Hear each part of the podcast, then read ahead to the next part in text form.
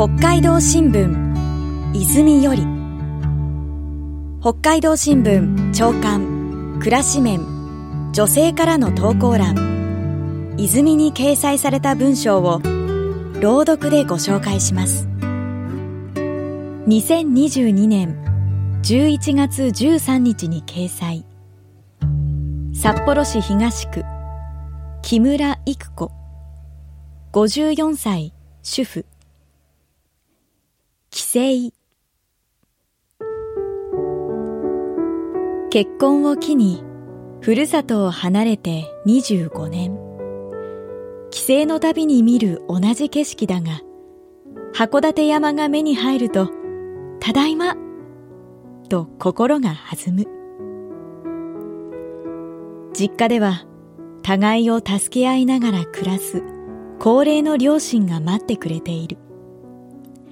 離れていると電話をかけたりたまに孫の顔を見せに行くぐらいなので通院や買い物など日頃手となり足となって支えてくれる地元の姉夫婦には頭が下がる思いだ。帰省となると張り切って準備に取り掛かる中学生の息子はまた一緒にお寿司を食べよう。とニコニコ。じいちゃんの家に着いた日の夜は当然お寿司を取ってくれると思っているので笑ってしまう。そういう私もいい年ながら実家の家族といると最年少の気分になるのがおかしい。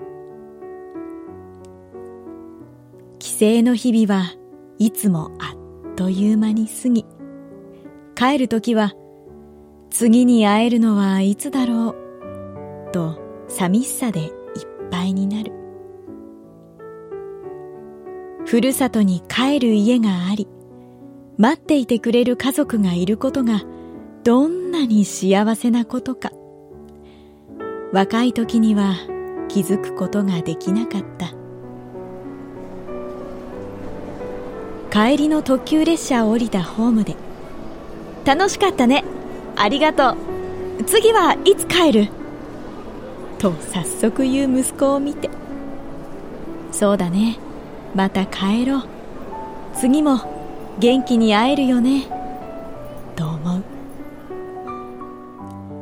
翌朝両親と姉から私たち夫婦の銀婚式を祝うピンクのかわいいお花のプレゼントが届いた。全くのサプライズに驚き会ったばかりなのにすぐ帰りたくなってしまった。